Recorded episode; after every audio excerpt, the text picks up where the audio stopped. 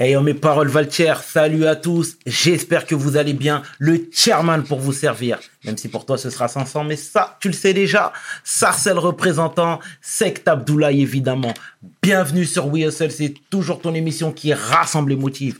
Au fil des émissions, nous recevrons différentes personnalités qui viendront s'asseoir à ma table, nous parler de leurs échecs, mais surtout de leurs réussites. Alors, Hugo, take a seat, non? PDG, Big Bang, take a little bank. Let's get it. We hustle, baby.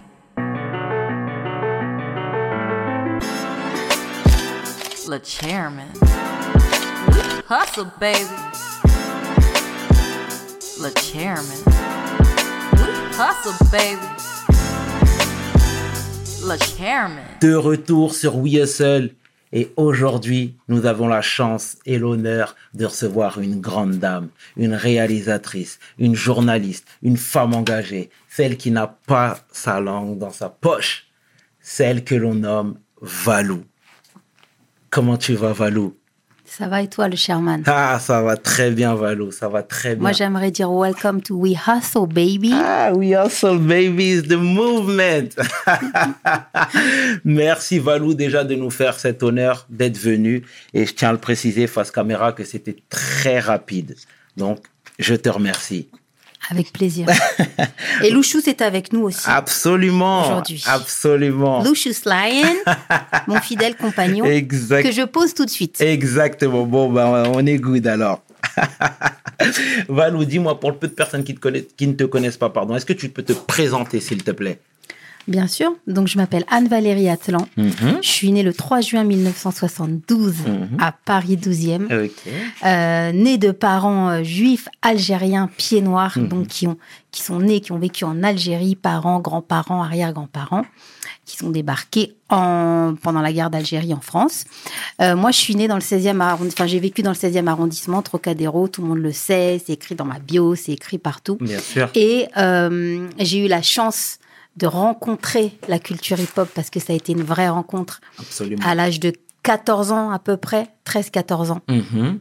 Donc on est en 80, l'âge de 12 ans plutôt, 84, entre 84 et 86. Ok. Voilà, je suis rentrée de plein fouet euh, euh, dans cette culture qui débarquait tout juste en France. Ouais. Et c'est le premier choc que j'ai eu, c'était de, de découvrir un petit peu une culture différente de la mienne, musicale, vestimentaire, euh, tout, une, une, une, une vraie culture. Et depuis ce jour, je crois, depuis mes 15 ans, euh, la culture hip-hop ne m'a plus quittée. D'accord. Voilà, le rap ne m'a plus quittée. Et, euh, et depuis mes 15 ans jusqu'à aujourd'hui, il n'y a pas un seul jour où je ne mange pas hip-hop, je ne vis pas hip-hop, je ne dors pas hip-hop. Je, tout est hip-hop en moi. Et un jour, un grand monsieur du, du, du rap français m'a dit Valou, euh, tu n'écoutes pas de rap, tu es le rap. Hmm, belle phrase. Tu peux drop son blaze? Ah, c'était la fouine. Ah, bon, bah, c'est cool, c'est cool, c'est cool. Dédicace à lui, c'est. Il, est, il regarde l'émission. Euh, moi, je voudrais qu'on parle de tes débuts. Comment tu es rentré dans ce mouvement-là? Voilà. Donc, très jeune, donc à l'âge de 15 15-16 ans, je rencontre euh, un groupe qui s'appelle IZB. IZB, qui est une association à l'époque qui, re- qui re- regroupe des taggeurs, des graffeurs, quelques rappeurs. Et c'est une des toutes premières associations en France qui euh, a envie de faire connaître euh, le rap et la puisque c'était vraiment une culture à l'époque. Je parle beaucoup de culture parce que c'est comme ça que c'est né.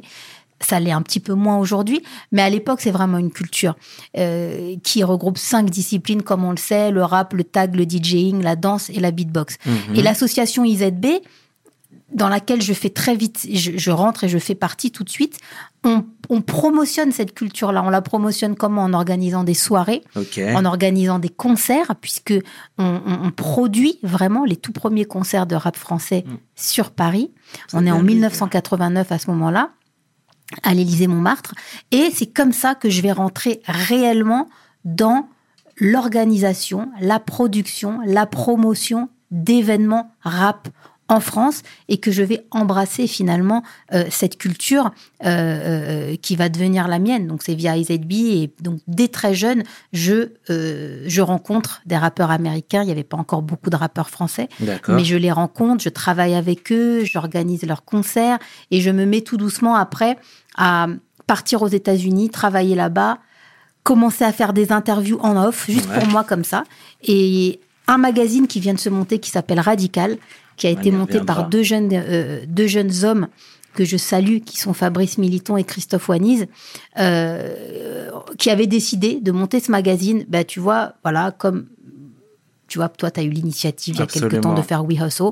Bah, eux, à l'époque, ont eu cette initiative de créer un magazine papier, puisqu'il n'y a pas Internet à ce moment-là. Tout à fait. Euh, et euh, comment on fait un magazine papier à l'époque? Et ben, en empruntant de l'argent un peu à tout le monde, parce que ça coûte un peu de sous. Mhm. Donc, en demandant à tous ses proches, sa famille, en, en se cotisant et en réunissant un petit budget, on arrive finalement.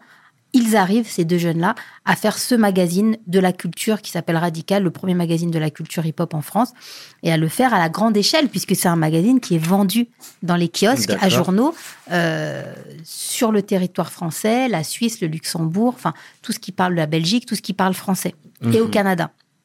Il sort tous les mois.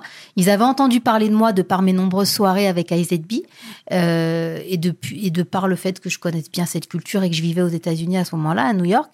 Et euh, ils me contactent via, via un ami. Ils disent voilà, Valou, comme tu es à New York, ce serait bien. Nous, on a un magazine.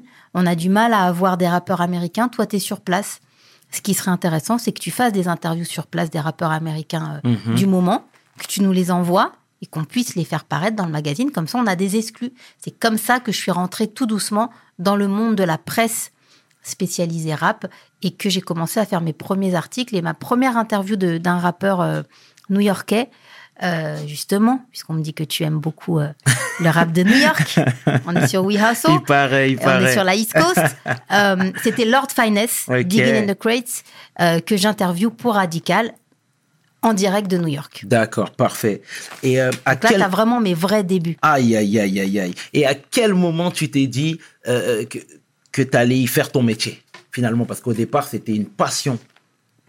Complètement. Et ben, tu sais à quel moment? Dis-moi. Je faisais mes études, donc j'avais des études, moi, en parallèle de tout ça. Excellent. C'était la passion depuis 16 ans, mais il faut bien des études.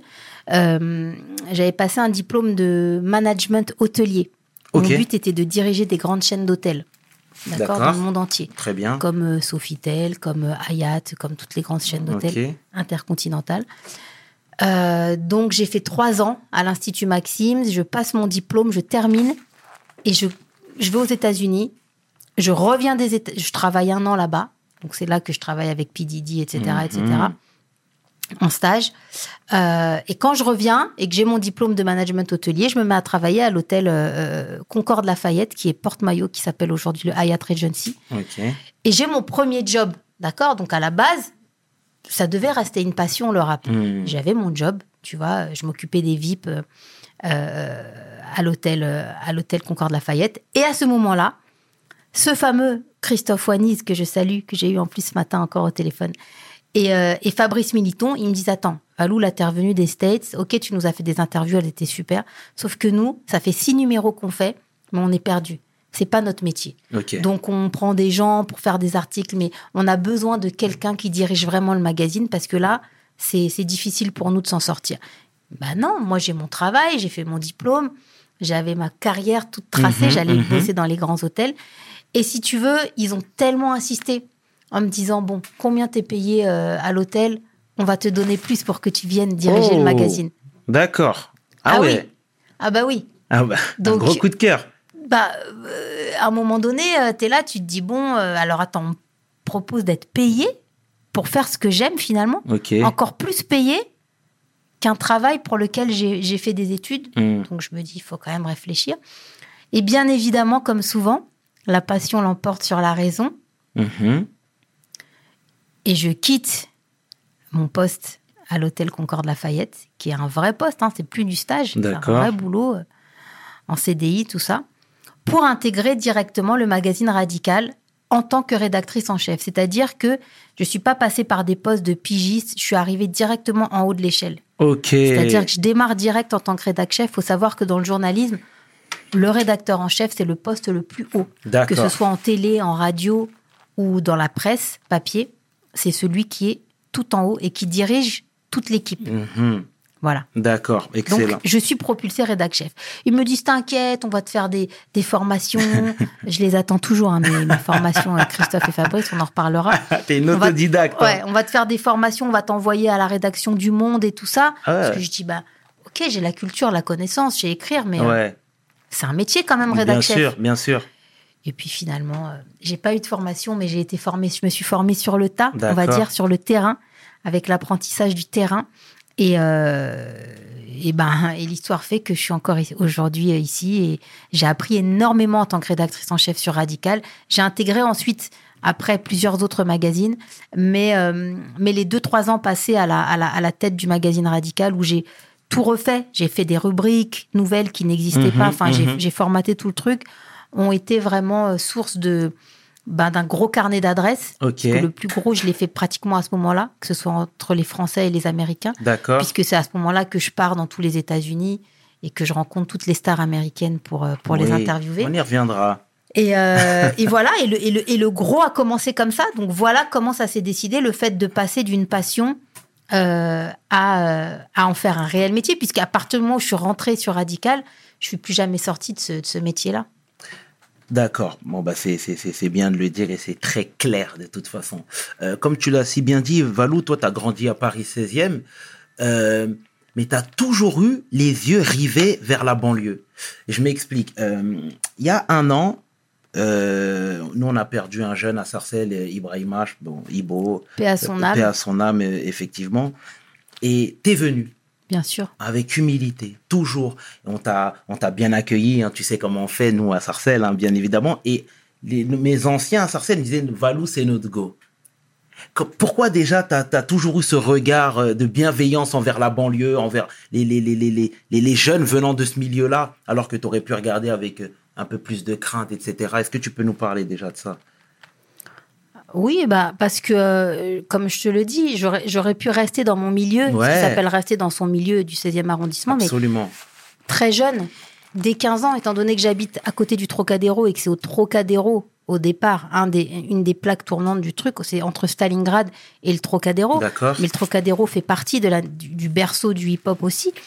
Donc, c'est à ce moment-là que je, que je commence à rencontrer des personnes, effectivement, euh, qui vivent en banlieue, etc. Et que je commence à, bah, à, les, à les connaître, tout simplement. Et quand tu connais les gens, euh, bah, tu, tu, tu, tu n'en as, tu n'en as plus peur. Je pense que le, le racisme ou le, ou le fait de regarder les gens de haut, c'est quand on ne les connaît pas, c'est quand on en a peur, c'est quand on se méfie parce qu'on ne connaît pas tout simplement la culture à, partir du moment où tu t'intéresses à une autre culture et tu te rends compte que ben toutes les cultures sont hyper enrichissantes et intéressantes, il y a aucune euh, comment dire euh, il n'y a pas à regarder les gens de haut. C'est- Mhm. C'est simplement euh, effectivement tout le monde ne le fait pas. Je suis d'accord. Tout le monde ne sort pas comme ça de, de son environnement.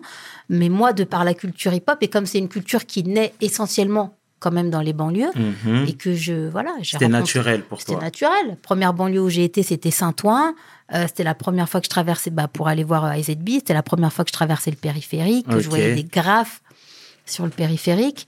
Euh, voilà, et à partir de là, j'ai- j'ai eu aucun souci, mais c'est vrai que c'est vrai que j'y vais souvent et que je me sens aussi bien chez moi euh, dans le 9.5 que dans le 9.3, que dans le 9.2, que dans le 7.8, que dans le 9.4, que dans le 7.7. D'accord. Voilà, parce que de par mon métier, tu sais, quand tu es rédac chef de Radical et que tu es à la naissance de toutes les premières écoles du rap, que ce soit Exact. l'école Time Bomb, que ce soit l'école Ménage à 3, que ce soit l'école Secteur A, que ce soit l'école 93 NTM, tu es à la naissance de toutes ces écoles-là, tu interviews les artistes, tu les mets en avant, tu Exact. comprends Tu vas dans tous les quartiers, tu es reçu dans tous les quartiers, ben, tu te fais des, des, des peut-être pas des amitiés, parce que parfois c'est des amitiés, parfois c'est juste des, des relations, mais tu te fais des relations dans tous les quartiers, dans toutes les cités. C'est pour ça que je peux aller sans problème dans toutes les cités de, de France. Je suis toujours extrêmement bien reçue parce que c'est des relations de plus de 20 ans Ouais, avec ces quartiers-là, avec les grands de ces quartiers-là qui me Mhm. connaissent, que j'ai souvent même aidé quand ils faisaient du rap, aidé dans la promotion de leur art à Ouais. travers les magazines ou autres. Donc la relation, elle est, elle- avec les, les gens des quartiers, elle est très très solide et elle est très dure. Elle est très, euh, pardon, euh, elle, est, elle, elle vient de plusieurs longues Et années, très franche, quoi. très franche. Et puis, euh, et puis voilà. J'ai beaucoup euh, d'amis euh, qui sont euh, qui sont en banlieue, bien, Bien sûr, bien sûr, bien sûr. Bon, non, mais c'est, je tiens à le souligner hein, parce que c'était quelque chose qui m'avait quand même interpellé. Et bien sûr qu'on est venu pour euh, absolument. pour Hibou et que, Ouais. et que- et que j'ai trouvé que ce qui avait été organisé au mois de janvier dernier pour lui, je crois qu'il y a d'ailleurs un prochain rassemblement absolument bientôt. le 10 octobre. Le ouais, 10 octobre. Exactement. Euh, en tout cas, c'est Moussa, il a vraiment très bien organisé et d'autres. euh, Mhm. En janvier, il a réuni énormément de d'artistes pour rendre hommage et pour récolter des fonds, surtout pour aider la famille. Euh, je l'ai félicité d'ailleurs parce que j'ai trouvé que c'était euh, extrêmement bien organisé. Il n'y a Mhm. pas eu de voilà, il y a pas eu de problème, il n'y a pas eu d'émeute, il n'y a pas eu de. Exact. C'était c'est fantastique quand tout un quand toute une ville comme ça et quand plein d'artistes arrivent à se réunir Ouais. pour euh, voilà Pour se, pour se remémorer la- la- malheureusement la tragique disparition d'un jeune de la ville. C'est Ouais. toujours euh, très beau, très émouvant et il faut être là. Absolument. Ouais, non, mais c'est clair. En tout cas, c'est c'est tu l'as dit avec beaucoup de, de, de, de franchise. Et, et voilà. Euh, tout à l'heure, tu parlais du fait que tu as fait un stage aux États-Unis. Ouais. Chez Puff. Moi, il faut savoir, comme je te l'ai dit tout à l'heure, hors antenne, je suis un pro new-yorkais. Bad Boy était mon, mon, mon, mon label et toujours mon label favori à New York. Ça fait quoi de travailler avec Puff? Même si c'était sur une courte période. hein. courte période. J'ai surtout travaillé avec les beatmakers, etc. en studio. Comme je dis toujours, j'ai énormément appris. Ouais. Euh, appris de tout. Appris euh, des réunions hebdomadaires qu'il fait euh, avec son équipe. Mhm. J'ai appris le travail en équipe. J'ai appris la motivation, comment motiver ses équipes. Très bien. C'est pas évident d'appliquer ça en France parce que souvent, quand tu appliques cette façon de bosser à l'américaine en France, quand tu as une société, et puisque j'en ai une depuis 15 ans, en France, et que tu appliques les, les valeurs américaines, euh, c'est souvent euh, interprété différemment. Mhm. C'est-à-dire qu'en France, quand tu vas valoriser, on va dire, les personnes de ton équipe qui travaillent pour toi, qui Mhm. travaillent dans ta boîte, euh, quand tu vas les motiver, puisque tout est dans la motivation aussi, Mhm. faire des réunions régulières, leur dire ce qui va, ce qui va pas, etc. Ça peut être pris à cause de la mentalité française par trop de gentillesse, trop d'accessibilité, donc on essaye de manquer de respect. Ok. Ok. faut faire très attention à ça. C'est deux mentalités complètement différentes. C'est-à-dire Mhm. que ce que tu peux appliquer et ce qu'on faisait aux États-Unis qui fonctionnait très bien sur les Américains fonctionne parfois moins bien. Et je le sais puisque ça fait 15 ans que je suis chef d'entreprise et que je Mhm. gère des, des équipes dans tout type de, de- de- de- d'activités. Euh, que ce soit des ingé-sons, puisque j'ai mon studio aujourd'hui, les Black Gold Studios dans le 17e, euh, que ce soit des monteurs, puisque j'ai aussi une boîte euh, Black Gold de production Mhm. vidéo depuis toujours et que je réalise, que ce soit les cadreurs, que ce soit des assistants, que ce soit des graphistes, que ce soit des beatmakers, tout type de personnes avec qui je peux bosser Mhm. dans ma boîte. Quand tu es trop parfois dans le, la félicitation, qui normalement est une motivation pour bien travailler, surtout quand ça vient d'une femme, ça peut être pris, comme je le dis, par trop de gentillesse. Donc, je vais essayer de monter dessus et de manquer de respect. faut savoir que quand je suis gentil avec quelqu'un, ça sert à rien d'essayer de me monter dessus parce que je le vois tout de suite et que je vais complètement arrêter la relation sans rien dire. Ok. Je vois tout en fait ce qui se passe. Je vois quand on me prend pour une conne. Je vois quand euh, le fait d'être gentil, on a l'impression que c'est de la c'est de la naïveté, D'accord. alors que pas du tout. Ouais. C'est simplement Ton trait de caractère? ouais. Et puis c'est je veux dire c'est comme ça qu'on traite les gens. On n'a pas à Bien traiter sûr. les gens en étant hautain, Ouais, en étant euh, euh, trop dans le tu vois dans le dictateur, etc. Ouais. c'est- pas comme ça. Ça peut fonctionner pour certains, mais pour moi, c'est pas comme ça. Maintenant, si certaines personnes ne se rendent pas compte et pensent que c'est de la faiblesse et pensent que du coup, elles peuvent te manquer de respect, Mhm. te répondre un peu moins rapidement quand tu quand envoies des messages ou, euh, ou te répondre de façon, voilà, parce qu'ils ont vu que tu étais gentil, bah moi, j'arrête. Et ça, c'est quelque chose qu'on rencontre très souvent en France, de par en plus le fait d'être une femme et le fait de pas être nerveuse, comme beaucoup, beaucoup de femmes dans ce game qui sont extrêmement nerveuses Mhm. et qui euh, ont beaucoup de mal à tenir la pression. Ouais, ouais. bah, C'est pas serais- mon cas. Ouais, tu serais pas là, bah, parce que tu es toujours présente, hein, Valou, hein, de toute façon. Donc, euh, tout ça te, te, te- nous, nous, nous pousse à croire que tu as raison, tout simplement. Je, je sais pas si j'ai raison, puisque, euh, puisque parfois ça peut être mal pris, comme je te dis, mais en tout cas, euh, le fait de ne pas s'énerver, de rester toujours calme Bien. en toutes circonstances et bien. souriante, c'est une manière de, bah, de perdurer. Et puis, ça montre ton vrai trait parce que il y a quelque chose que je dis souvent, je fais aussi beaucoup de consulting dans ma boîte, c'est-à-dire que des jeunes entrepreneurs, producteurs, artistes, euh, tout type de, de, de, de- de personnes qu'on peut trouver dans la musique, souvent managers, viennent me voir pour du conseil. Voilà. Comment ça fonctionne la musique? Je veux monter ma boîte de prod. Comment m'y prendre? Je veux produire un artiste. Qu'est-ce que je dois faire? Je suis artiste. Comment je peux faire pour que ma musique soit un peu qu'on me voit un peu plus euh, euh, Ou je suis beatmaker Ou voilà. Quel type de contrat je dois signer Donc je fais du consulting. J'explique. Je donne les clés. Je donne des contacts. Je donne la marche à suivre. Et les 30 ans d'expérience font que je suis tombée à beaucoup de moments, comme beaucoup de gens. Je me suis relevée. Donc, dans mes conseils, j'essaye de faire en sorte qu'ils ne tombent pas, ou en tout cas de leur éviter d'avoir un parcours aussi long que le mien, en leur donnant certaines clés que moi, on m'a pas évidemment données, puisqu'il y avait personne avant moi. Bien sûr. Et aussi, c'est ce qui m'a frappé chez toi, Valou. Euh, Je te l'ai dit hors antenne tout à l'heure, mais euh, tu redistribues les cartes. Là, tu parles de consulting. Tu le fais. Moi, je- on a, il y a quelques semaines, on a reçu Sindanou. Tu lui as donné sa chance. Tu ne le connaissais pas. Non. Euh, Big up à mon Sind. Tu vois ce que je veux dire? Donc, euh, ça rejoint en fait ce que je t'ai dit tout à l'heure. Tu as toujours le regard bienveillant. Tu vois, nous-mêmes, We Hustle, on est dans notre struggle. On, on- on- on t'a appelé, tu as répondu présent. Pourquoi? Pourquoi finalement? Parce que tu n'étais pas obligé de dire oui. Ah, de nous dire et oui. c'était pas facile. hein. J'ai des journées. euh, Ouais, mais tu vois ce que je veux dire. Les gens Donc, s'imaginent même pas mes journées euh, et euh, bah parce que parce que je sais reconnaître quand des jeunes ont une initiative comme la vôtre qui est une initiative euh, de cœur, qui ont envie de transmettre. J'ai senti beaucoup d'envie de transmission dans, dans tes, euh, dans tes émissions et dans Mhm. les, les- les questions que tu poses. Absolument. c'est très important de transmettre aux jeunes. Après, euh, tu sais, c'est comme ça qu'on éduque un pays et qu'on éduque des futurs adultes. C'est en leur bien. donnant des clés, des bases, en leur donnant des clair. modèles. C'est clair. Valou, euh, comme je te disais tout à l'heure, tu es une pionnière du mouvement. Tu étais là déjà dès, dès le début. Est-ce que tu te ressens dans le rap d'aujourd'hui là? We hustle, baby. J'avais envie de faire un petit We hustle, baby. ouais, ouais, ça Faut que je te fasse un jingle pour l'émission. Ouais, y a pas de un petit We hustle, noté. baby. Alors, est-ce que je me ressens dans le rap d'aujourd'hui? Ouais, c'est ça. Complètement, Ouais, complètement, bien. complètement. D'accord. Il y a des artistes que tu valides euh, Vive l'argent du rinté. D'accord. Donc, euh, ouais, je, je valide tous les artistes d'aujourd'hui. Honnêtement, euh, le rap, si tu veux, c'est, c'est le rap, ça a toujours été un reflet de ce qui se passe euh, bah, dans, de la jeunesse déjà, donc de ce Mhm. qui se passe dans les quartiers, Ouais. plus que dans les quartiers maintenant, puisque c'est, ça a franchi, euh, c'est partout, c'est dans Mhm. les villes, c'est dans, enfin voilà, c'est vraiment partout, et c'est ça, tout simplement le reflet de la jeunesse.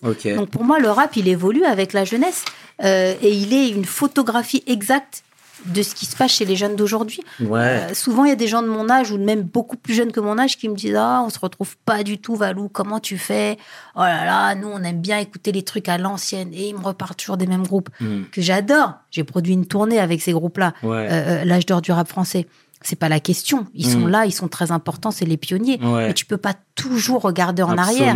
Tu peux pas toujours être bloqué dans le passé. Quand Ouais. tu bloques dans le passé, t'évolues pas. Il faut évoluer, il faut regarder le futur. Et pour moi, le rap d'aujourd'hui, il a évolué. Il est le reflet de ce qui se passe partout. C'est-à-dire que comment les jeunes parlent aujourd'hui, bah, c'est ce que tu entends dans le rap. Ah, mais on comprend pas le rap d'aujourd'hui, on comprend pas leurs mots. Bah, c'est normal. Parce que tu ne comprends pas comment parlent les jeunes, tout simplement. Ouais. Mais si tu étais entouré de jeunes et que tu parles avec eux, tu comprendrais le rap d'aujourd'hui, puisque c'est les mêmes termes et c'est les mêmes mots et c'est les mêmes euh, et c'est les mêmes tenues vestimentaires. Hmm. Aujourd'hui, le rap euh, euh, dirige carrément la mode. Les jeunes s'habillent comme les rappeurs ça. français qui eux-mêmes s'habillent comme les rappeurs américains. Il faut dire quand même la vérité. Euh, ça vient quand même, tout vient quand même des, des, des States. Aujourd'hui, Ouais, même aujourd'hui. moi, je trouve aujourd'hui, non. Je trouve que ça vient Ah, on beaucoup leur des donne States. l'heure. hein. On leur donne l'heure. Ah, on leur donne l'heure. Je te contredis, là. tu peux me contredire? Moi, excuse-moi, regarde. Euh, euh, que, que- alors, la mode, bon, après, euh, aujourd'hui, on a quand même des gens. Des... La mode, peut-être que on peut avoir des stylistes ou des artistes qui vont avoir leur propre mode, même si pour moi, excuse-moi, ils s'inspirent toujours un petit peu d'un look qu'ils ont vu sur un quinri, qui vont essayer d'accessoiriser. Bon. Oui, je sais, je parle à un sarcellois, t'as des baskets blanches. C'est vrai que les baskets blanches, ça, par exemple, c'est vous qui l'avez, euh, qui l'avez instauré. Mais mais tu vois, par exemple, dans la, ne serait-ce que dans le rap, Quand c'est la mode de la, de la trap aux States, les rappeurs français dans- font de la trap. Mhm. Quand c'est la mode de la drill de Chicago et tout ça, les rappeurs font de la drill. Tu comprends ce que je veux dire? Ouais. Quand c'est la mode de chanter, ils chantent. Bon, même si aujourd'hui, attention, hein, je suis pas du tout pro-américain et, j'ai- et je pense que dans mon, dans mon, mon Apple Music, là, il y a, y y pratiquement que du rap français. Mais, mais ce que je veux dire, c'est que on, on suit quand même un petit peu une Ouais. tendance. D'accord? Mhm. Pour moi, Young Thug, par exemple, il a vraiment amené une vraie tendance, et aux États-Unis, et chez certains rappeurs français, la mode, les pantalons serrés, les machins, ils s'en rendent même pas compte. Euh, Ça venait quand même de Young Thug, qui venait lui-même de Lil Wayne. Enfin, tu vois, on est quand même un petit peu conditionné, même si on a vraiment notre truc et qu'aujourd'hui, il y a une vraie école du rap en France et tu as des jeunes qui n'ont été élevés qu'au rap français, ça Mhm. j'en suis bien consciente, Bien sûr. euh, euh, et qui n'ont de référence que des rappeurs français, et ça c'est super, c'est super bien. Euh, mais voilà, mais en tout cas, tout ça pour dire que bien sûr ça me parle et que, et que dans mon. Et que dans mon dans mon tel, je n'ai que du, je n'ai, je n'ai que du rap Mm. français pratiquement, parce que le rap quinri, je l'ai en, Mhm. je vais l'avoir Ouais. en, en physique chez moi. Ou oui, ça m'arrive de d'aller télécharger ou d'écouter peut-être de temps en temps euh, Mhm. Tu vois, un nouveau Chris. Brown ou un nouveau Tory Lanez ou un, ou voilà, ou un Pop Smoke, bien évidemment. Mais, euh, mais sinon, euh, j'écoute tout ce qui sort. Bah. Euh, hier, il y a le, il y a le Koba featuring Freeze Corleone bah, qui est justement, sorti, je voulais. que j'écoute, qui est mortel le morceau. Évidemment, j'ai écouté, j'écoute Freeze Tu penses Corleone. quoi de la polémique autour de Freeze Corleone? Parce que Ah. moi, c'est un artiste que, que, que, que j'aime beaucoup aussi. Alors, bah, je, qu'est-ce que je pense de cette polémique? Est-ce que déjà, parce que je tiens à le rappeler, tu es de confession juive, Ouais, et euh, est-ce que tu t'es senti heurté par ses propos toi, déjà? Non. D'accord, ok. absolument pas. D'accord. Absolument pas. Je pense que euh, c'est une polémique qui, euh, qui lui a fait du mal comme elle lui a fait du bien. Je pense qu'il va, y a beaucoup de bien pour lui et son équipe que je salue, Sean et Alpha 520, qui, qui vont ressortir de tout ça parce que finalement, euh, ça aura fait quand même beaucoup de bruit et tant mieux. Mhm. Euh, alors oui, parfois ça peut être du mauvais bruit. Moi, en tout cas, ça m'a extrêmement choqué le fait qu'on le retire, euh, qu'Universal lui rende son contrat de distrib, qu'on le retire des plateformes, de certaines plateformes, qu'on le retire d'une programmation radio, etc. Ça m'a choqué parce que, surtout venant de, de, de- de personnes qui ont l'habitude d'écouter du rap, qui connaissent la Mhm. culture, le rap, ça a toujours été rempli de métaphores. Ça a toujours été rempli de les vrais, les vrais, euh, les vrais lyricistes, on va dire ceux qui écrivent des, des- des vrais textes de rap, Exactement. ont toujours utilisé cette technique qui est la métaphore. C'est-à-dire de faire passer une idée en l'imageant par quelque chose de fort Absolument. qui va choquer les gens et qui va faire comprendre l'idée. C'est ça la métaphore. Donc, effectivement, les quelques phrases qui peuvent porter, euh, euh, qui peuvent heurter certains et qui ne m'ont absolument pas heurté, je le redis en tant que juive et fière de l'être, Mhm. euh, sont ni plus ni moins que des métaphores, que des phrases chocs. Il n'a pas que utilisé des métaphores qui fait allusion au peuple juif, il a utilisé aussi des métaphores qui font allusion euh, euh, euh, au peuple chrétien Absolument. que ce soit son rap catéchiste, au- au- au- à l'Afrique, à énormément de choses. Finalement, il a utilisé Ouais. tous les peuples et toutes les phrases chocs et toutes les communautés qu'on connaît simplement pour pouvoir faire passer des idées. Et ça, c'est le propre du rappeur. Moi, je trouve qu'avec Freeze Corleone, on a retrouvé la vraie essence du rap Oh, c'est bien. qu'on avait, qu'on avait perdu un petit peu. Un, petit peu, hein, même si ça me plaît beaucoup, tout, tout le rap d'aujourd'hui, et j'adore, et, et je suis là, et, je- et voilà, et, et- et je connais tous les classiques d'aujourd'hui, et je Mhm. kiffe dessus, et j'ai des enfants ados, et je produis des artistes qui sont jeunes, donc je suis tout le temps en train d'écouter ce qui se passe et de kiffer ce qui se passe, et je fais aussi des titres, je produis des titres, je fais des top lines, je fais plein de choses. Mais euh, je trouve qu'on a retrouvé l'essence du rap, c'est-à-dire des textes, parce qu'on avait oublié l'importance des textes dans le rap, c'est-à-dire des textes qui font réfléchir, qui amènent des idées. euh, pas que euh, à un moment donné on est dans du rap vraiment pour danser et c'est super parce qu'on a Mhm. aussi besoin de danser, on a aussi besoin de se vider la tête, Exactement. on a aussi besoin de rap un peu exutoire où, où c'est plus les gimmicks et la sonorité qui va compter comme le rap quinri et c'est ce qu'on a c'est ce qu'on a en ce moment euh, avec des super artistes comme Niska comme Koba etc qui qui sont vraiment dans le dans le dans la c'est plus la sonorité qui compte c'est plus Mhm. les gimmicks c'est plus voilà on comprend pas bien tout ce qui dit tout ce qui est dit mais c'est pas grave ça sonne ça sonne bien parce que euh, parce que c'est des mots parce que c'est des rythmes parce que c'est des flots hyper Exactement. différent, hyper intéressant, un peu chanté parce que c'est des réponses comme Niska qui a mis vraiment à la mode ce fait d'avoir toujours des réponses dans ses raps avec des petites réponses Mhm. chantées derrière et tout. Donc tout ça c'est super bien, mais c'est vrai que on avait un petit peu oublié la vraie essence qui est quand même le message, qui est quand même les textes, qui est quand même la réflexion des rappeurs. Ouais. Les rappeurs sont des haut-parleurs de ce qui se passe et ils sont censés répercuter leur vision aussi de la société. Et là, fait. on a un jeune qui a sa vision du monde et de la société, qu'il a transcrit avec des métaphores, euh, euh, qui a voyagé aussi, Mhm. donc qui est vachement instruit et ouvert sur toutes les autres cultures. Ouais. Et, euh, et moi, je trouve ça super. Et, Et- même s'il n'y a pas de flow chanté, beaucoup, c'est vraiment du rap, pour le coup, du, du, du rap, eh ben, c'est, c'est, c'est, c'est plaisant, c'est intéressant, on le réécoute, on a envie de comprendre. faut pas voir du premier degré, faut trouver le second, le troisième degré, la Mhm, métaphore, l'image, et ça tue.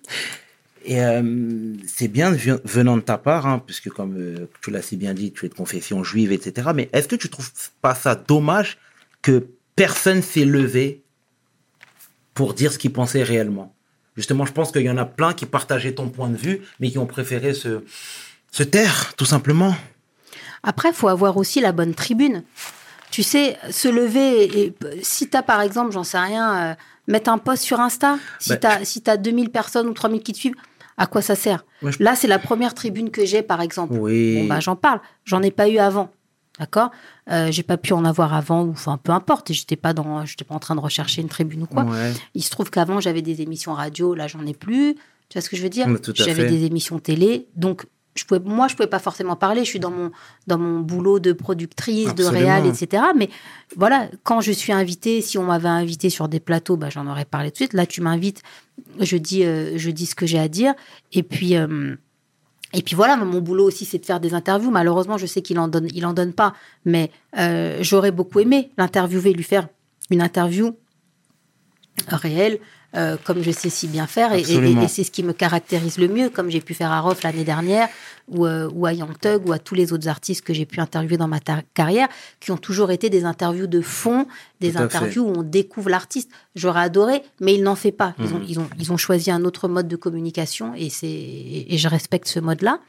Mais, euh, mais en tout cas, oui, c'est certain que, que, que prendre la parole et, et peut-être risquer de se mettre beaucoup de gens à dos. Tu sais, c'est- on est dans un, on est dans un, un game où les gens ont très peu de, de, de corones, pour pas dire un gros mot Mhm, en français. Tu vois Et chacun a peur de faire des alliances qui vont faire qu'ils vont se mettre quelqu'un d'autre à dos, etc. On est très comme ça. Moi, moi c'est ça qui me désole beaucoup aujourd'hui. Mhm. C'est que moi, je viens d'un, je viens d'une période où il y avait déjà très peu d'artistes, tout le monde était ensemble. Moi, en plus, j'étais un média. Donc, mon but, c'était de mettre en avant tous les artistes, Ouais. quels qu'ils soient, qu'il y ait des clashs ou pas des clashs, tu vois ce que je veux dire euh, euh, et au contraire, c'était de mettre en avant les réussites de chacun.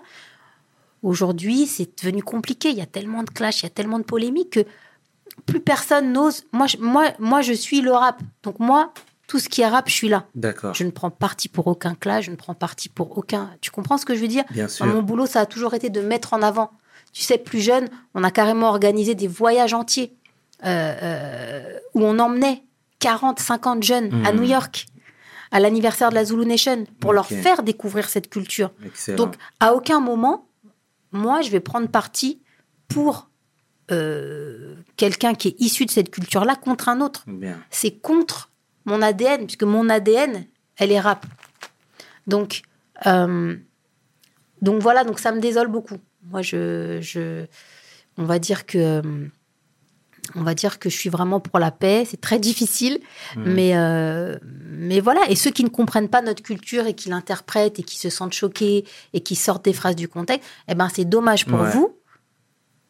Et puis, euh, et puis c'est tout. Malheureusement, euh, voilà. Mais, mais je pense que je pense que ça va se tasser. Je pense que le public va réaliser, les gens vont réaliser que voilà qu'il n'a fait que que mettre en valeur son art via des métaphores, certes un peu fortes, mais euh, mais quand tu comprends ce qu'il veut dire, tu n'as aucun aucun aucune raison d'être choqué. Ah, bon, bah, c'est, très bien et c'est très bien de le dire de manière franche. Euh, aujourd'hui, euh, on le disait tout à l'heure, Valou, euh, t'es multicasquette. T'es réalisatrice, productrice, t'étais manageuse, journaliste, etc. Mais à côté de tout ça, t'es maman. Est-ce que tu arrives à concilier, à concilier pardon, euh, toutes ces fonctions-là, toutes ces casquettes-là avec ton, ton, ton rôle de maman? Bah écoute, je, je- en tout cas, j'essaye. Ce serait prétentieux de dire oui, parce que euh, tu sais jamais si tu es une bonne mère ou pas. Tu fais toujours le maximum. Mhm. Mais, euh, mais en tout cas, j'essaye de, euh, de donner le maximum à mes enfants, que j'élève seule depuis 20 ans. Oh, ok. Et, euh, ok. et, et de les faire participer aussi un petit peu à, à, à mon activité parce que souvent, ce qui arrive quand les enfants ont des parents, ou une- pour le coup, là, il n'y a qu'une maman, qui travaille beaucoup et qui ne voit pas, c'est que forcément, ils se sentent seuls, Hmm. ils se sentent délaissés, euh, ils comprennent pas pourquoi maman rentre super tard Ouais. et que bah ils rentrent, ils sont tout seuls, ils font leur goûter tout seuls, ils font leur dîner tout seuls, ils font tout tout seuls, leurs devoirs tout seuls, etc. Et que même le week-end, maman n'est pas là, maman est en studio, maman tourne clips. Donc c'est très difficile. J'ai trouvé le moyen pour pallier à ça, de les intéresser un maximum à mon activité, en les incorporant à chaque fois dans les projets que je fais. Et je pense que ça fonctionne pas mal. C'est pour ça que depuis toujours, dès que je pouvais placer, quand je pouvais placer, voilà, euh, euh, voilà, bah, s'il y avait un clip où on recherchait un enfant que peut-être il correspondait, j'allais le mettre. Et ça correspondait toujours. C'était pas mettre son enfant pour mettre son enfant. Mhm. Attention, hein. Euh, il fallait vraiment que ça corresponde. Et ça leur permet ben, de prendre un petit peu part à ce que fait maman, de comprendre du coup ce qu'elle fait et d'être moins dans le ah ben maman n'est pas là. Et, euh, et, la, et, et le meilleure chose pour ça, c'est que bah, quand j'ai fait la tournée euh, L'âge d'or du rap français, qui a Mhm. été la tournée dont on a beaucoup parlé en 2017, où on a réuni sur scène une trentaine d'artistes légendaires des années 90 du rap. Euh, bah, j'ai fait participer bah, mon fils qui était sur scène, euh, qui, jouait, qui jouait un rôle, qui venait avec Stomy sur scène pour Mon papa à moi est un gangster, qui venait également avec Expression Directe, porter un drapeau, etc. Et qui étaient des moments à chaque fois très joyeux et qui faisait partie aussi du, du- des petites vidéos qui tournaient sur la scène, Oui. puisque c'était un petit garçon qui allait à la rencontre euh, des icônes du rap français vus, ouais, tout à fait. si tu veux, euh, bah, on a fait trois mois de tournée. Ah bah oui, il était dans le tourbus avec nous. Ouais, il a raté 5-6 jours d'école. Et après Au moins, il a vécu avec sa maman. Bien. Il a vu ce que c'était que le travail de sa maman. Euh, il était hyper investi. Limite, c'était lui à un moment qui nous disait Ah, c'est à- ce moment-là qu'on monte sur scène. Il suivait tout, il avait la tracklist, enfin bon, voilà. Et puis, ça permet ben, de déculpabiliser un petit peu. Et hum, ce fameux soir de Bercy, puisqu'il y avait quand même la date parisienne à Bercy, Mhm. où on a eu des artistes qui n'avaient pas pu être sur la tournée, mais qui étaient là à Paris, comme Kerry James, que je salue bien sûr, euh, comme Oxmo, euh, euh, et d'autres qui, qui n'étaient pas sur la tournée, mais qui étaient à Paris. Et que, à la fin du concert de, de 3 heures, Jackie Les Negmarons donc m'appelle sur scène pour me remercier d'avoir bien sûr monté cette tournée et d'avoir organisé tout ça, et que je monte sur scène et qu'il y a 15 000 personnes qui m'applaudissent et qui crient Valou, Valou, et qu'il y a mes enfants sur scène à ce moment-là Mm. qui Ouais. m'offrent des fleurs, ça, c'est un des plus beaux moments de ma vie, j'ai envie de te dire. Mm. Parce que à ce moment-là, ils comprennent pourquoi pendant 15 ans maman a été absente. C'est pas tout le monde qui a 15 000 personnes qui t'applaudissent sur scène en Tout criant ton nom avec toutes les légendes du rap français derrière toi. Exactement. Donc le fait que mes enfants soient sur scène et voient ça, euh, ils comprennent beaucoup plus facilement les moments de solitude, les moments d'absence. Et au contraire, ils me poussent. Ils me poussent là-dedans. C'est incroyable. Que ce soit ma fille ou mon fils, ils me poussent dans tout. Ils veulent regarder chaque clip que je réalise. Ils veulent écouter à chaque fois qu'un de mes artistes sort un titre. Ils vont carrément me conseiller des choses, me dire Mhm. des choses. Limite, mon fils, il me dit Ah, mais vous avez mixé comme ça, mais c'est bizarre. Sur la mise à plat, il n'y avait pas cette ambiance. Vous l'avez mise au mix. Ah oui. Ah bah oui. Ah bon, bah, c'est comme excellent. les enfants. Eh Donc ils ont été éduqués là-dedans. Donc je pense que un moyen de, de, de pallier à des, à des problèmes que peuvent avoir beaucoup de parents qui travaillent et souvent Mhm. leurs enfants après, ben ça se passe parfois mal, ils fuient la maison. Enfin, il y a des choses Mhm. difficiles qui peuvent se passer à cause de parents absents. J'essaye de le pallier, voilà, en les intéressant à mon travail, en les faisant participer. Euh, euh, bien sûr, ils sont dans la musique, ils, jouent tous les deux de- de- du piano et de la batterie, ils font leurs Oh, études, mais ils sont, bien. Ils sont musiciens, et en leur donnant vraiment des actes, des activités pour faire en sorte que euh, euh, mon absence soit un petit peu moins, un petit peu moins lourde. Et, euh, non, excellent, excellent, Valou. Et d'ailleurs, attends, si je peux me permettre, Dis-moi. et je vais faire un petit rebond sur une de tes précédentes émissions euh, où tu recevais euh, Enora Malagré. Oui. Il y a un passage qui m'a qui m'a beaucoup touchée. Dis-moi. en tant que femme et que maman, euh, c'est quand elle a parlé bon, bah, du fait que voilà, elle, elle pouvait pas avoir d'enfant, en tout cas euh, naturellement. Et euh, ça m'a beaucoup touchée parce que, euh, parce que elle disait, ben, j'ai. En gros, elle disait qu'elle avait, pour le coup, pas de progéniture à Ouais. qui elle pouvait transmettre Exactement. tout ce qu'elle avait vécu. Ouais, Tu vois, je, je regarde, tout hein, je suis je sais. tout ce qu'elle avait vécu en tant que, bien sûr, femme, euh, dans son métier aussi, parce qu'elle a, eu, Mhm. elle a eu, pareil comme moi, beaucoup de vie et beaucoup d'activités. Ça m'a vachement touchée, parce que parce qu'elle a vécu tout ça, elle peut pas le transmettre. Et c'est vrai qu'à ce moment-là, je me suis, hein, je me suis dit, ben, c'est vrai que j'ai pas toujours eu de la chance, j'ai pas toujours forcément de la chance dans ma Mhm. vie, mais j'ai en tout cas cette chance-là de pouvoir transmettre ce que je fais à mes enfants. Et ça, ça c'est vrai que ça n'a pas de prix. Mhm. Et, euh, et j'espère que, que Enora, en tout cas, pourra transmettre de différentes façons, peut-être justement en bossant avec des artistes, etc. Parce que c'est vrai que c'est une joie immense que de que d'avoir des enfants. Qu'on salue euh, chaleureusement, évidemment, hein, Enora, Oui. si tu nous regardes. Euh, Valou, toujours dans le thème des enfants, t'es maman de petits métis. Oui. Est-ce que ça te fait pas peur la société en 2020 pour un jeune noir? Si. Ah bah pour le coup, moi, ils sont noirs et juifs, donc euh, c'est super. D'accord.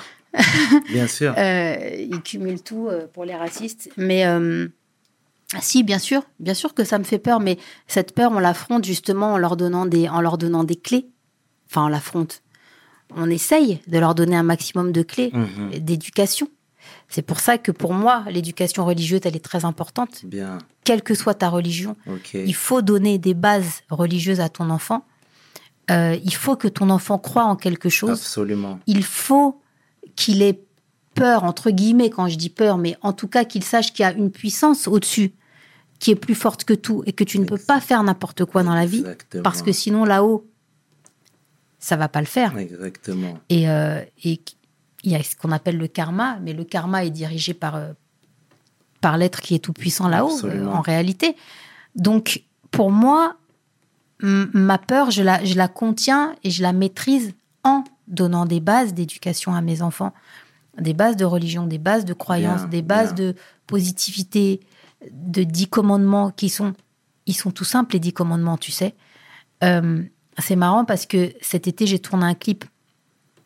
Euh, j'ai tourné plusieurs clips, dont un euh, avec un artiste et des jeunes qui venaient d'une banlieue parisienne, on est dans le sud. Et bah, ils connaissaient pas forcément les dix commandements, mais ça les intéressait beaucoup de les, savoir. Ils étaient très intéressés. Ils me disaient, mais Valou, on connaît pas, c'est quoi les dix commandements? J'ai expliqué, c'est les dix commandements sont tout simples. Tu ne tueras point, tu ne voleras point, tu ne connaîtras pas la jalousie envers ton prochain, tu ne commettras pas l'adultère. Bon, les dix commandements.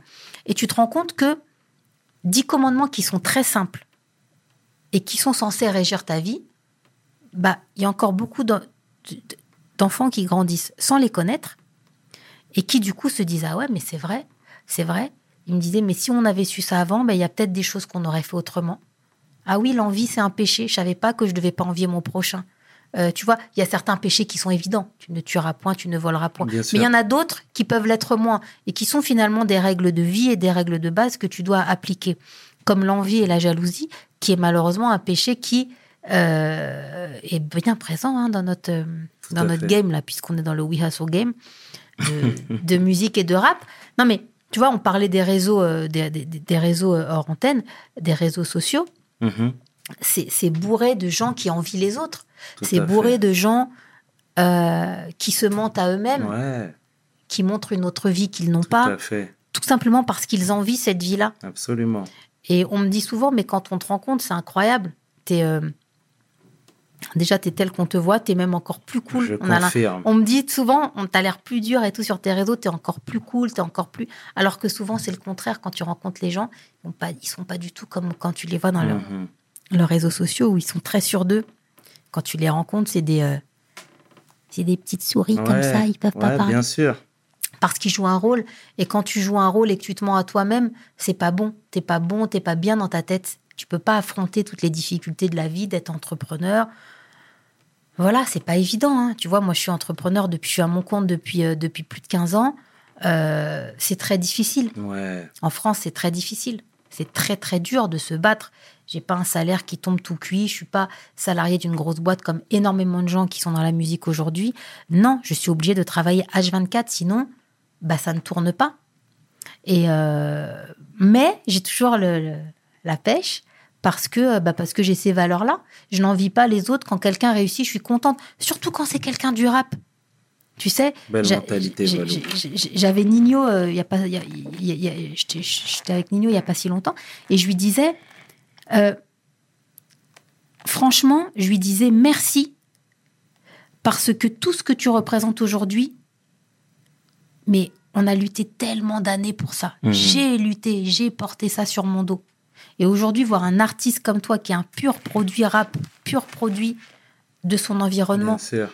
Être numéro un comme ça partout, être d'une telle simplicité, tu vois, d'une telle élégance dans sa simplicité, Hmm, et réussir autant, être aussi humble, parce que très peu sont aussi humbles que lui à son niveau, Ok. eh ben, je lui ai dit, c'est pour ça que moi, pendant, c'est pour des artistes comme toi, que moi, je me suis battue pendant plus de 30 ans, casser des portes, partir à TF1, leur proposer des concepts, des machins, des trucs. Non, on veut pas de rap. Non, c'est une niche. Mhm. Non, ça n'intéressera pas le grand public. Et je lui dis aujourd'hui, un artiste comme toi, et pourtant, c'est- je le produis pas, je le, je, Ouais. je le manage pas, je suis pas jalouse pour autant. Au contraire, je suis extrêmement fière de ce qu'il fait pour cette musique-là et de ce qu'il est, et même euh, euh, de ce qu'il est lui-même intrinsèquement. En tout cas, quelle belle mentalité, Valou. Franchement, je suis, euh, je suis bluffé. C'est bien parce que c'est la première fois qu'on se rencontre. hein. Et c'était très naturel, que ce soit à l'antenne ou hors antenne. Donc, euh, je tiens à te le dire. Qu'est-ce qu'on peut te souhaiter pour, euh, pour la suite, Valou Alors, qu'est-ce qu'on peut me souhaiter? De la réussite dans tous mes projets, D'accord euh, puisque je produis des artistes. Ouais. Donc, la réussite dans le, le- le- le- la carrière de mes, de mes artistes, D'accord. dans ben, mes projets, que ce soit mon studio d'enregistrement, euh, qui est un superbe studio qu'on a vraiment créé de toutes pièces, D'accord. qu'on a fabriqué, euh, qui est dans le 17e. Et on, pour l'instant, ça se passe déjà bien. On a vraiment beaucoup de, de superbes artistes, connus et moins connus, qui viennent. D'accord. Toujours de la place pour les indés, toujours beaucoup de, de- de- d'artistes issus de maisons de disques, etc. Donc, euh, bah, que les affaires marchent bien, puisque euh, c'est ce pourquoi on se bat. Euh, et puis voilà, j'ai plein de projets aussi, d'émissions, reprendre mes interviews parce que c'est ce qu'on me demande beaucoup et c'est peut-être ce sur quoi je suis euh, pas le plus à l'aise parce que je suis à l'aise sur beaucoup de sujets, mais c'est peut-être ce qui me tient le plus à cœur. Euh, l'interview d'artistes et euh, c'est ce que j'ai toujours fait, c'est ce qui me tient à cœur parce que j'aime mettre en avant des euh, des, euh, des vies finalement parce que quand j'interviewe des artistes, je mets plus en avant un une, une comment dire un chemin de vie qu'un artiste. C'est-à-dire que j'aime bien m'intéresser à comment est né, Ouais. comment a grandi, etc. Et tu parlais d'ailleurs tout à l'heure du métissage. Tu sais, j'ai été une des rares à faire pleurer Maria Carré lors d'une interview Hmm. Euh, parce que je lui ai posé la question et personne ne lui en parlait à ce moment-là. Euh, je savais qu'elle avait beaucoup souffert petite Ouais. parce qu'elle elle a fait partie des premières métisses aux États-Unis Euh, et elle en a beaucoup souffert. Elle savait pas si elle était blanche, elle savait pas si elle était noire. Elle était le cul entre deux chaises. Elle était un peu rejetée par les noirs, rejetée par les blancs. Donc quand je lui ai parlé de ça, je lui ai dit, tu sais, euh, j'ai une petite fille métisse. Et j'aimerais avoir de toi qui aujourd'hui a grandi et adulte des conseils pour parce que je sais que toi tu voilà, as eu des- Mhm. tu as eu du mal. Quels seraient les conseils pour élever cette petite sans qu'à un moment donné elle se sente tu vois perdue etc. Bien sûr. Et, et- et est-ce que tu peux te rappeler de comment tu étais toi petite? Eh ben, tu sais, ça l'a fait, ça l'a fait pleurer parce que ça l'a ramenée à une période tellement douloureuse. Bon, et puis aujourd'hui, tu vois, elle a surmonté tout ça. Elle est devenue une immense star. Ouais. Et surtout au moment où je l'interview, c'est vraiment une, immense, une immense star euh, avec une cour autour d'elle. Et euh, voilà, et elle en a pleuré. Et puis, et puis on a parlé. Et puis c'est vrai qu'elle m'a donné des, des tips que j'ai euh, effectivement essayé d'appliquer. Je pense qu'il est très important quand tu as des enfants métis de ne jamais couper l'une des deux cultures Exactement. à ses enfants. C'est-à-dire qu'ils soient autant en contact avec la culture du père qu'avec la culture de la mère. Et c'est parfois pas évident à cause de la vie, à Ouais. cause des choses de la vie et de plein de choses. C'est souvent pas évident Mhm. d'ailleurs, parce qu'il y a souvent des embûches, des gens qui se parlent plus, des machins. Mais malgré des séparations forcées, etc., mais malgré toutes les embûches, faut essayer un maximum Exact. de voilà de ne pas couper l'enfant d'une de ces deux cultures pour qu'il soit qui, qui comprenne vraiment qui il est parce que je crois qu'il n'y a rien de pire de ne pas savoir qui on est d'où on vient et qui sont les siens aussi bien du côté du père que du côté de la mère donc je pense que c'est un vrai équilibre d'avoir euh, les deux En tout cas, Valou, merci à toi de nous avoir donné des tips. merci de oui nous Hasso. avoir, de nous avoir fait part de ton background, de ton parcours et tout ça. C'était très, très, très captivant, vraiment. Et encore une fois, thanks. Longue vie à vous Merci. et merci We Hustle Mm. et j'espère que l'émission va va encore grossir, grandir, se faire connaître sur plein de réseaux et que et que tu auras la chance d'interviewer énormément de belles personnes euh, comme toi, euh, de Comme Chairman. toi. Merci. C'était le chairman avec Valou pour We Hustle. Peace. We hustle, baby.